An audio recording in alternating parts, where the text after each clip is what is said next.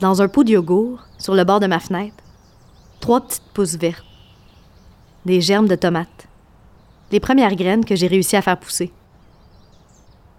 Jardiner, ça marque le temps. L'année qui passe, les saisons qui reviennent, le temps de prendre soin, de voir grandir, de récolter. Le temps aussi que je me réserve pour être dehors chaque jour. Dans la cour, le gazon est vert et plein de fleurs sauvages déjà. Mais au milieu du carré du potager, je suis à genoux, entouré de brun. Mains brunes, jeans bruns, sac de compost, brun. Tout à coup, quelque chose attire mon attention. Du vert qui était pas là hier. Feuilles acérées comme des canines de fauve. Ma main s'étend, agrippe le plant, déloge la racine et l'arrache d'un coup. Juin au jardin, c'est aussi le temps de faire du ménage. Enlever ce qui n'a pas sa place, qui s'implante sans demander. Et la reine des mauvaises herbes, tout le monde le sait, c'est le pissenlit. Un autre à ma droite. Deux, trois au fond, à côté de la haie, qui pensent que je les vois pas. Creuse avec ma truelle. Faut déterrer la racine, au complet. Souvent, elle casse plutôt que de sortir. Le pissenlit a son honneur. Il préfère mourir en terre plutôt que de se rendre.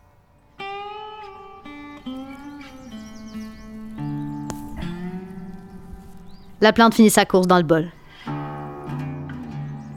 Le pissenlit est peut-être la reine des mauvaises herbes, mais mes plantes de tomates, eux, ont besoin d'espace pour grandir. Puis il n'y a pas de place pour deux reines dans mon potager.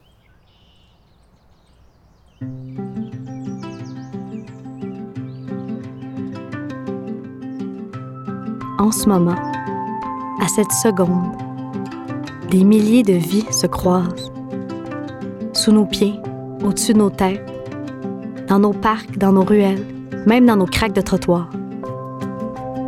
Enracinées, ce sont quelques-unes de ces vies-là. Une invitation à suivre les traces de la nature en ville, celle qu'on côtoie chaque jour, tellement qu'on la voit même plus. Et si on prenait le temps de voir, d'écouter, déplacer notre regard pour voir de nouvelles histoires se dessiner dans le paysage.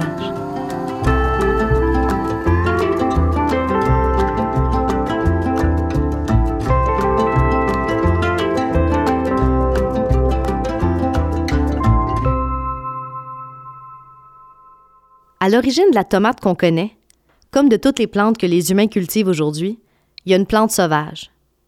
Une vigne qui pousse sur le bord de l'eau, qui donne un tout petit fruit qui ressemble à une tomate cerise, au goût plus amer.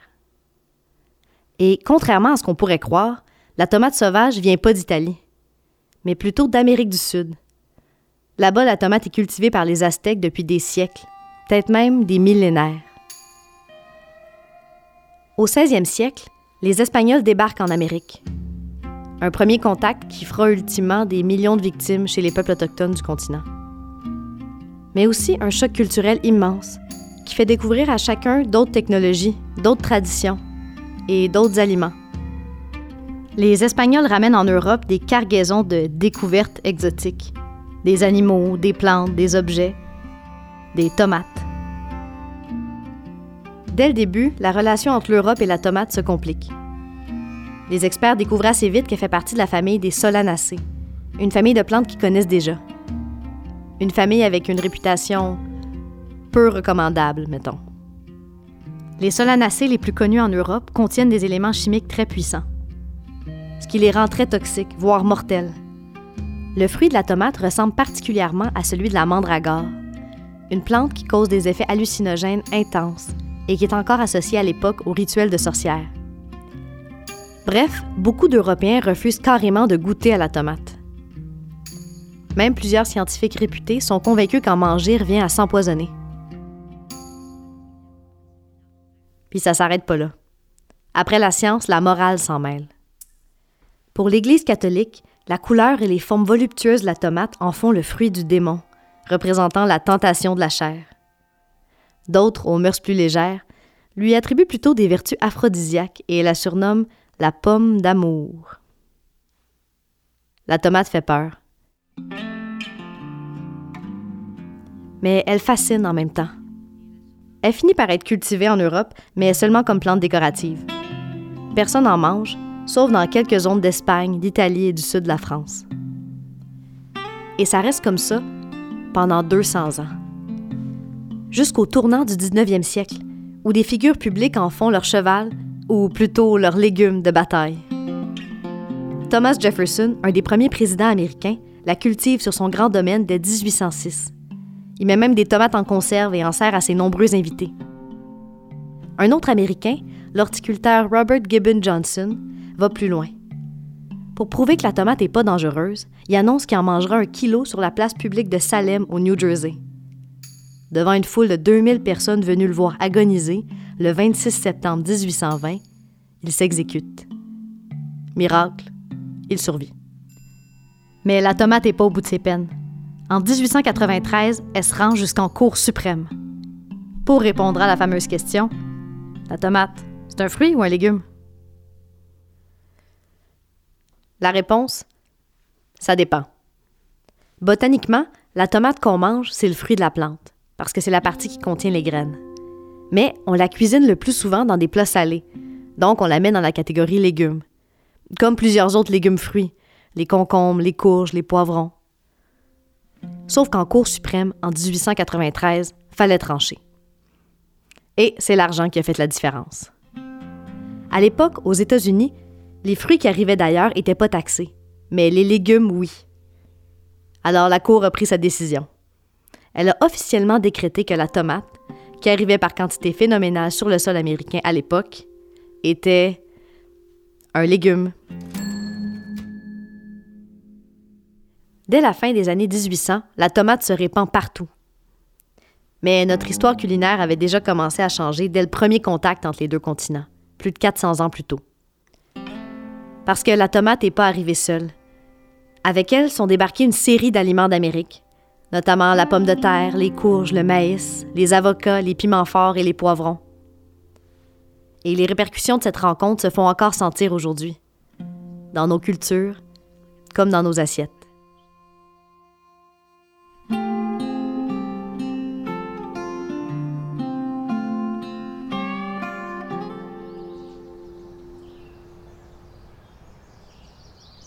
J'attache mon dernier plan à son tuteur. Un long tuyau en spirale autour duquel une tige énorme va bientôt s'agripper, qui l'aidera à soutenir ses kilos de fruits ou de légumes. D'ennemi public numéro un, la tomate est devenue la préférée de nos jardins et de nos paniers d'épicerie. C'est même le deuxième légume le plus cultivé au monde. Tout ça en l'espace de quelques générations. Aujourd'hui, c'est difficile d'imaginer autre chose qu'on ait pu en avoir peur juste parce qu'elle venait d'ailleurs, sans même essayer de la connaître vraiment. Ouais. Dans le fond, c'est peut-être pas si dur à imaginer. Sur la table du jardin, le bac de mauvaises herbes attend son tour à côté des gants pleins de terre. Dents de lion un peu fanées par le soleil. Je fais couler un filet d'eau pour les rafraîchir. Redonner un peu de vigueur à leurs feuilles amochées. Enlever les dernières traces de terre sur leurs racines. Eux aussi en ont fait du chemin pour arriver jusqu'à ma cour.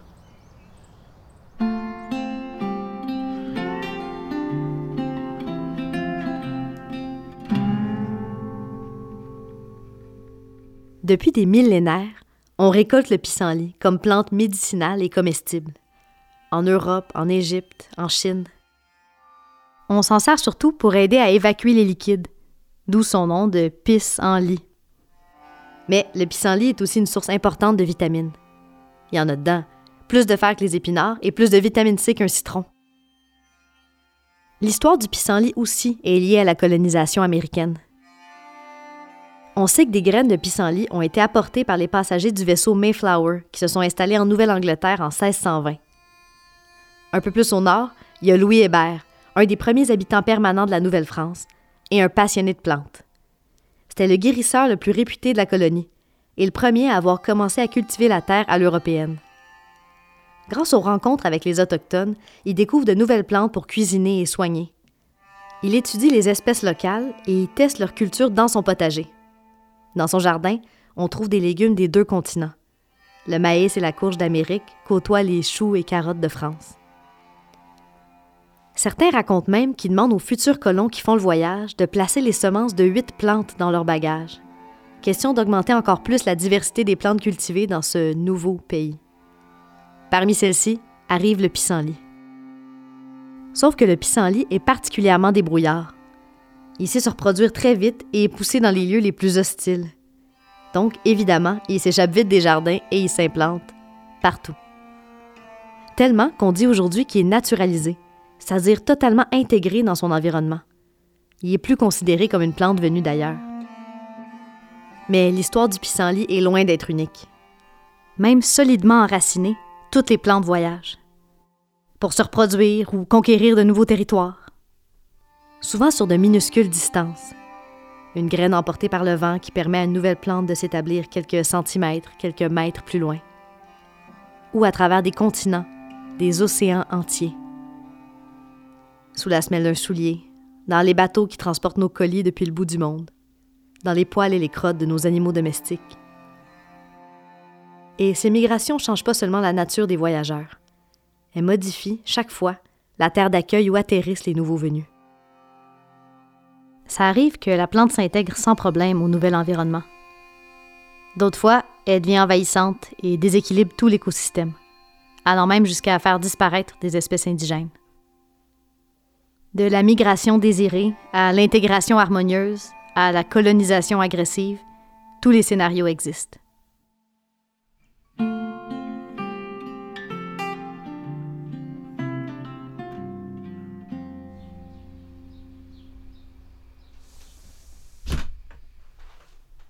L'histoire de Louis Hébert et de son jardin me fascine. Quelques semences placées dans une valise pour se recréer un paysage familier à l'autre bout du monde. Qu'est-ce que j'aurais choisi? Je m'installe à la table. Tranche mes pissenlits grossièrement. Un peu d'huile de parmesan, quelques noix de pain, du sel, du poivre. Même pas besoin de citron. Passe le tout au robot culinaire. Ça prend pas deux minutes et c'est prêt. Du pesto de feuilles de pissenlit. Ça goûte un peu le pesto de basilic, mais avec une pointe plus piquante. Une vivacité qui donne un petit quelque chose de sauvage. Cru, la feuille est assez amère, sauf si on l'accueille très jeune. Mais avec le gras et l'acide des autres ingrédients, ça s'équilibre surprenamment bien. De mauvaises herbes à condiments chics. Pas pire quand même. Mes pissenlits viennent d'avoir toute une promotion. Puis le pesto, c'est juste le début. Toutes les parties du pissenlit se mangent. La fleur est plus douce, plutôt herbacée. On peut en faire des gelées, des desserts, même du vin. La racine, elle, est encore plus amère que les feuilles. Paraît qu'on peut la torréfier au four pour remplacer le café. Quand je parle de manger du pissenlit, les réactions sont mitigé. Le pissenlit dérange. Comme la tomate il y a 200 ans. Mais pas pour les mêmes raisons. C'est pas parce qu'il est loin de nous, étranger, qu'on veut l'éliminer. Plutôt parce qu'il est tout près. Trop près. On fait la guerre aux mauvaises herbes parce qu'elles échappent à notre contrôle. Mais qui décide qui est un envahisseur? Quelle plante est bonne ou mauvaise? Qui a sa place dans notre paysage?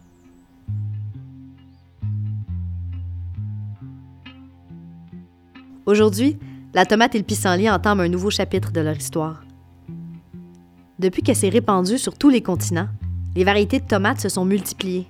On en compte maintenant des milliers. Vertes, jaunes, oranges, noires, rayées, longues, fines, charnues ou côtelées. Au 20e siècle, on a développé une culture intensive de tomates pour l'exporter à travers le monde. Une monoculture de masse qui favorise seulement quelques-unes de ces variétés, notamment celles qui résistent le mieux au long transport. Aujourd'hui, on se rend compte que la tomate industrielle est de moins en moins nutritive et de moins en moins goûteuse. Mais on réalise aussi que s'appuyer sur d'énormes monocultures, ça expose notre alimentation à des risques importants. À l'échelle de la planète, les trois quarts de la nourriture qu'on produit proviennent de seulement 12 espèces de plantes différentes. Et parmi celles-ci, seulement trois fournissent plus de la moitié de l'énergie requise pour nourrir tous les humains de la planète. C'est les méga monocultures du riz, du blé et du maïs. Moins on cultive de plantes différentes, plus on a de chances de perdre gros quand une catastrophe ou une maladie attaque nos cultures. Ce qui devient de plus en plus fréquent alors que les changements climatiques s'accélèrent. C'est pour ça que beaucoup d'agriculteurs et de jardiniers se tournent vers les variétés de tomates ancestrales. En cultivant plus de variétés différentes, on est mieux protégé si on vient en perdre certaines. Et en plus, ces variétés-là sont souvent bien plus savoureuses parce qu'elles sont cueillies à leur pleine maturité et mangées localement. Pour le pissenlit aussi, l'avenir s'annonce pas mal différent du passé. On reviendra probablement pas à ce que chaque jardinier le fasse pousser dans son jardin comme plante comestible, comme dans le temps de Louis Hébert. Mais on se rend compte que le pissenlit peut nous aider à rendre une autre de nos monocultures plus résiliente face à l'avenir. Une monoculture qu'on cultive presque tous, en fait. Le gazon. Aujourd'hui, on réalise que laisser d'autres espèces, comme le pissenlit, cohabiter avec notre gazon, ça nuit pas à la pelouse. Et en fait, ça aide d'autres vivants. Les fleurs du pissenlit apparaissent plus tôt en saison que beaucoup d'autres fleurs. Ça permet de fournir de la nourriture aux insectes dès le début du printemps, notamment les guêpes, les bourdons et les abeilles, dont on a besoin pour polliniser nos plantes dans le potager. Une variété de plantes sur la pelouse, c'est différents endroits où s'abriter, pondre ses œufs, nourrir ses petits. En encourageant différentes plantes à pousser ensemble, on permet à nos cours de ressembler un petit peu plus à un milieu naturel. Manger diversifié, on le sait que c'est bon pour notre santé. Ben, une pelouse diversifiée, c'est bon pour tous les vivants qui fréquentent nos jardins.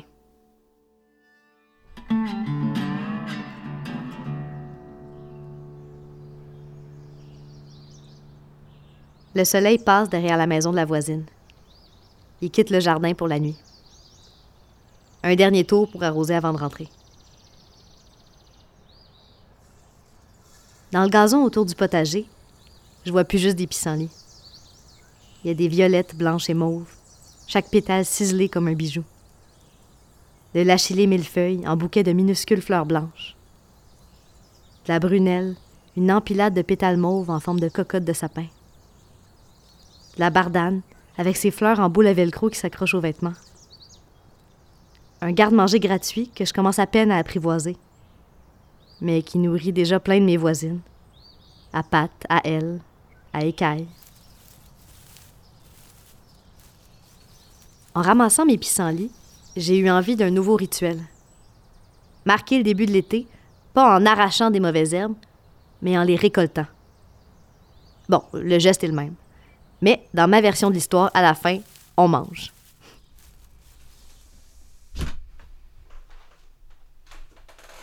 Peut-être que mieux connaître les plantes autour de moi, ça me rend un petit peu plus résiliente, moi aussi. Plus on connaît les produits de notre territoire, ceux qui poussent facilement et en abondance, moins on est dépendant des grands systèmes d'agriculture et des aliments venus du bout du monde. la sauce tomate de l'an dernier, avec le pesto d'aujourd'hui. Une recette impossible sans des siècles de migration humaine et botanique. On a modifié les plantes en les cultivant, en les transportant. Mais les plantes qu'on mange nous ont transformés, nous aussi. Aujourd'hui, on n'imagine pas la culture italienne sans sauce tomate. Est-ce que ce qui vient d'ailleurs peut devenir le cœur de qui on est? Déjà? J'ai invité une vieille amie que je connais par cœur, puis une nouvelle voisine. J'avais l'instinct qu'elle pourrait bien s'entendre. Le même instinct qui nous fait essayer un nouvel ingrédient dans une recette. Ça peut faire un mélange heureux ou surprenant. Je suis un peu nerveuse, mais en même temps, j'ai hâte. Peut-être comme la première personne qui a osé cuisiner une sauce avec le légume fruit rouge dont tout le monde se méfiait.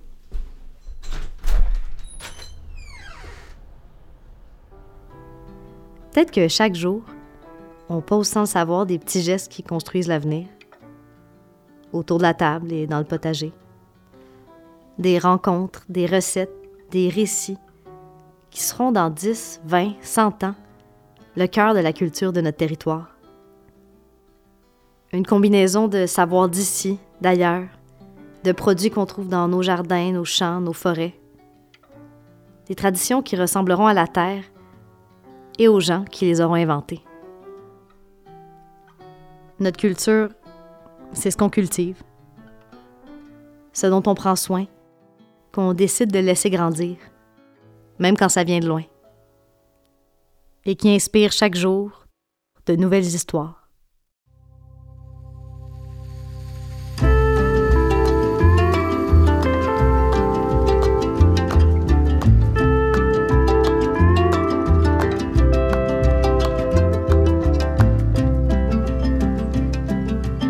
Enraciné est une production du Théâtre du Renard. Texte et narration, Antonia Lenné-Granger. Musique et conception sonore, François Jalbert. Conseillère dramaturgique, Noémie Vido-Mayette. Illustration, Mélika Bazin et Émilie Beaulieu. Stratégie numérique, Loïc Leroux-Beaulier et Magnéto. Ce projet est réalisé grâce au soutien du Conseil des arts et des lettres du Québec. Merci à nos partenaires de diffusion, l'arrondissement Côte-des-Neiges Notre-Dame-de-Grâce, l'arrondissement de Saint-Laurent, le Cœur des sciences et Espace pour la vie.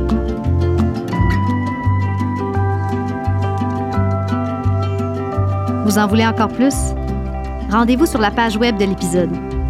Vous y trouverez une liste de ressources pour vous initier à la cueillette sauvage, commencer un potager et bien sûr la recette du fameux pesto de pissenlit. Et moi, je vous dis à très bientôt pour d'autres explorations de la ville et des vivants qui l'habitent.